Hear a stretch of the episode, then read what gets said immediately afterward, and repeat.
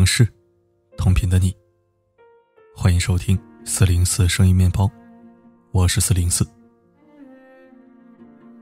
最近国产剧《三十而已》热播，让贫穷的我见识到了上海富婆们的奢侈生活。三十岁的顾佳，颜值出众，名校毕业，和老公创业开了一家烟花公司，之后便当起了全职太太。为了让孩子进入顶级的私立双语幼儿园，也是咬咬牙带着款换了一套地段超贵的豪宅。家境殷实的他，想挤进富太太们的圈子，却被残酷的现实打了脸。人外有人，天外有天，富太太的朋友圈也有鄙视链。第一次参加太太圈的聚会，她穿上最正式的礼服。背上他最贵的香奈儿包包。到了之后，他小心翼翼的把包放在自己身后的椅子上，却被旁边的富太太嘲笑了。你说那个凳子就那么一点点大，你还放一个包包在后面，你这样坐着挤不挤啊？顾家环顾四周，才发现其他富太太们，全都把比他贵好几倍、几十倍的包包随便扔在地上。聚会结束，富太太们合影，占 C 位的李太太手里的爱马仕喜马拉雅包，价格超过两百六十万。顾家只能露怯的把包藏在身后，神情僵硬的和其他富太太们拍了照。之后他刷朋友圈时发现，其他富婆发的合照里，自己被单独截掉了。现实就是如此，即使勉强挤进上流圈。和他们同桌吃饭学手工，也不被他们放在眼里，连发朋友圈都会被特意截掉。于是顾家为了获得富太太们的正眼相待，硬是在公司欠着外债、房子抵押给银行的情况下，买了只限量版的爱马仕，这才算一脚踏进了富太太圈子里。网上流传过这样一句话：“一根稻草。”跟白菜捆在一起，那它就是白菜的价格；跟大闸蟹捆在一起，那它就是大闸蟹的价格。于是无数稻草削尖了脑袋往上爬，硬是想和大闸蟹捆绑在一起。然而圈子不同，真的不必强融。生活不是电视剧，大多数人都不像顾家那样双商在线，逐渐开挂，不是同一阶层。却硬是想融进去，这样的你，到最后只会是自讨没趣。在知乎上看到过这样一个问题：我一年只有七万收入，老婆却想要儿子读一年五万学费的幼儿园。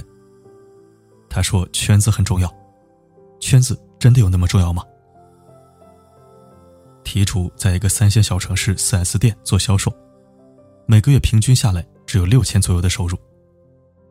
儿子马上三岁，要选幼儿园了，老婆就一直说要选这个好的，因为能结识到很多有钱有势的人。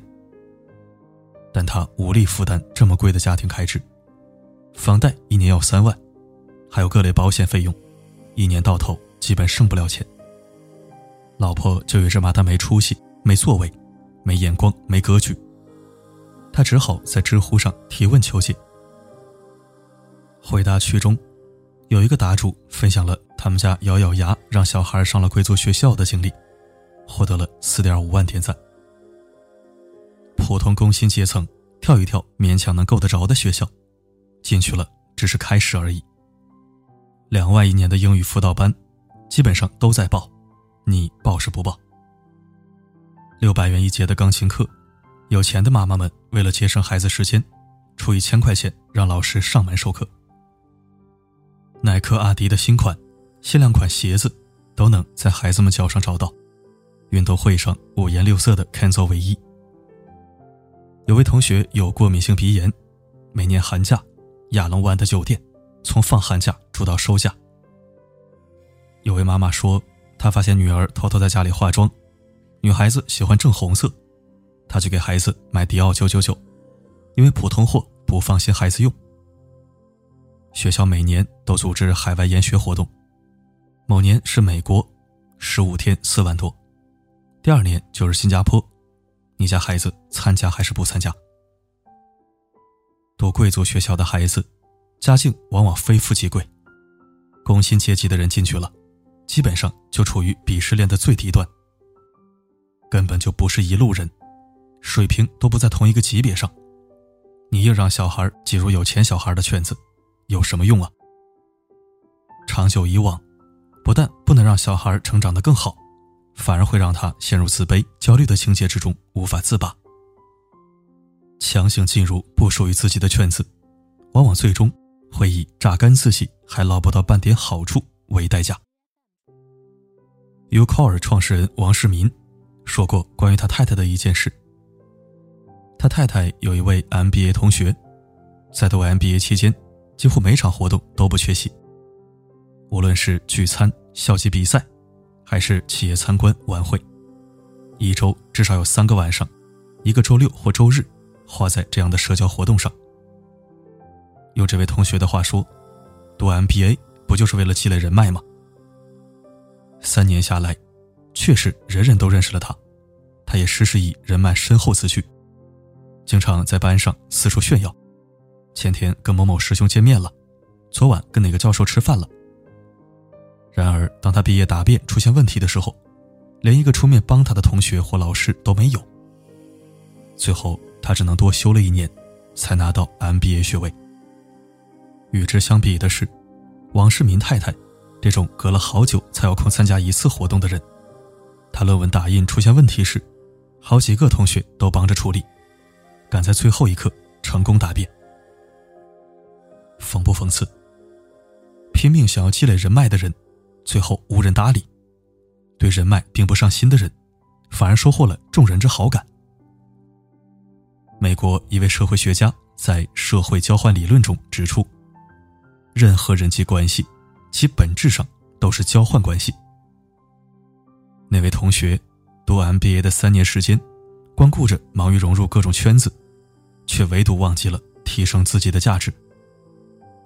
而王世民太太，自身实力够强，自然有无数人愿意主动与他打交道，落魄时还伸出援手。社交的本质，就是价值的展现和交换。只有价值相当，才能等价交换。你的可交换价值这么低，就算硬要挤进不属于自己的圈子，也只会是个局外人。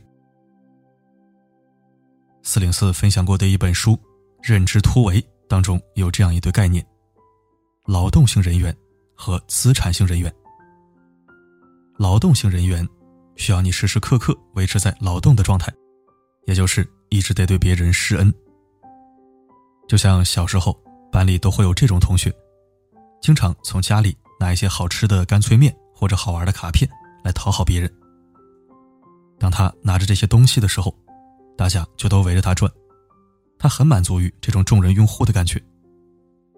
然而，一旦好吃好玩的东西没有了，大家就一哄而散。又对他冷淡了下来。这种情况下维系的关系是十分脆弱的。看似拥有许多人员，实则一吹风就烟消云散。而资产型人员，则是建立在个人的吸引力之上的。哪怕你什么恩惠也不施，仍有好人缘在。所谓的资产，可以是财富、权力、名气、美貌。也可以是才华、品味、性格魅力、有趣程度。就像小时候班里的那个尖子生，他从没讨好过同学，同学们却暗暗崇拜他，渴望跟他做朋友。慢慢提升自己的个人价值，才能拥有资产型人员。靠着不断施恩所能换来的，只会是虚假的情谊。比如某些国家。李嘉诚曾说过这样一句话，告诫年轻人：在你还没有足够强大、足够优秀时，先别花太多宝贵的时间去社交、参加各种各样的聚会。应该多花点时间读书，提高专业技能，多见见你的客户。放弃那些无用的社交，提升自己，你的世界才能更大。先修炼自己，才能找对圈子。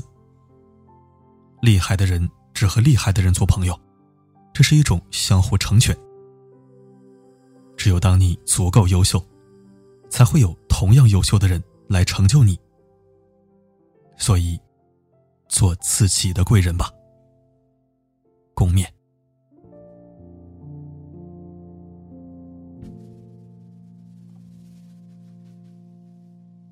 已经很用力的去体会，这座城市隐藏的漆黑，却向时间示威，去看寂寞扎堆。感谢收听，依然深度好文分享给你。或许有人会觉得我又在贩卖焦虑了，日子本来就不好过，还让不让人活了？其实啊，更多的我也是在主动给自己注入一些焦虑和压力。这一辈子，就算是做咸鱼，也要做最咸的那一条。如果意志平平无奇，在自己的小圈子里自我陶醉，那可就真的是一眼望到头，啥也不是了。当然了，有多大碗吃多少饭，有多大锅下多少米。不论何时何地。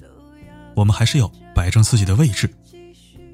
如果想更进一步，请先精进自己，再去攀爬云梯。牵强附会，自然难以立足，更是无法长久。今天的文章你有何看法呢？欢迎在留言板畅所欲言。我是四零四，不管发生什么，我。一直都在。